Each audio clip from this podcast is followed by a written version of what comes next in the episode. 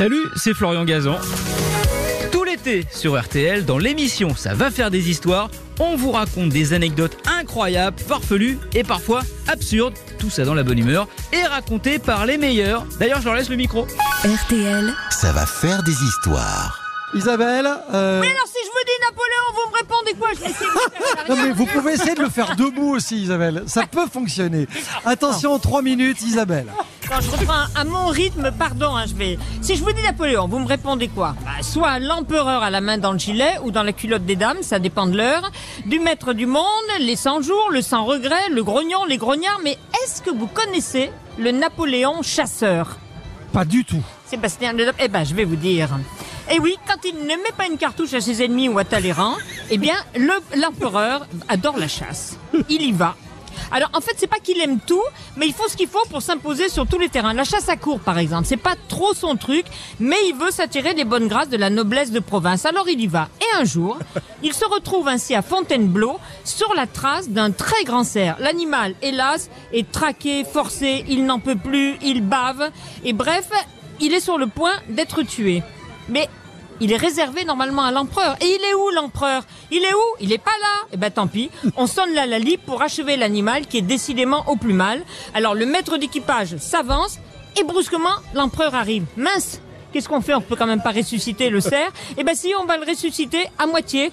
Comme l'homme de la mise à mort le revient, on remet qu'un l'animal debout. On l'accroche à des branchages. Blague. On le maintient comme ça. Et Napoléon épaule, vise très mal et paf, le cerf tombe.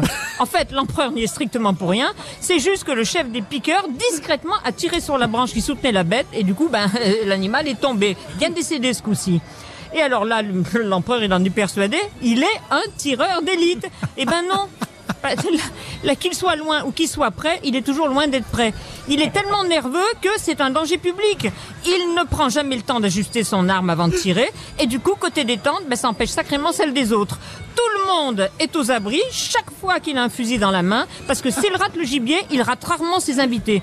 Un jour, il blesse à la cuisse un valet de chien qui doit être amputé.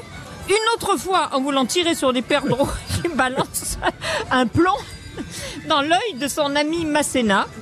Alors le plomb, c'est pas c'est pas l'oiseau qu'il a dans l'aile, mais c'est quand même le maréchal.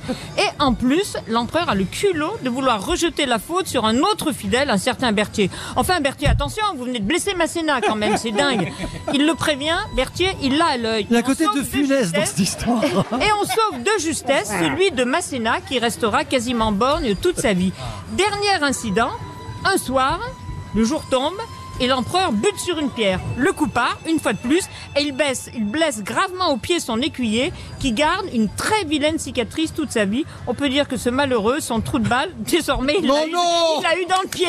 C'est de la faute. de Napoléon. Il termine en roue libre sur cette deuxième histoire. Et tout est vrai, hein. Thème imposé, oui, c'est rigoureusement euh, authentique, vous pouvez vérifier. Merci d'avoir écouté cette histoire. Retrouvez tous les épisodes sur l'application RTL et sur toutes les plateformes partenaires. N'hésitez pas à nous mettre plein d'étoiles et à vous abonner. À très vite. RTL. Ça va faire des histoires.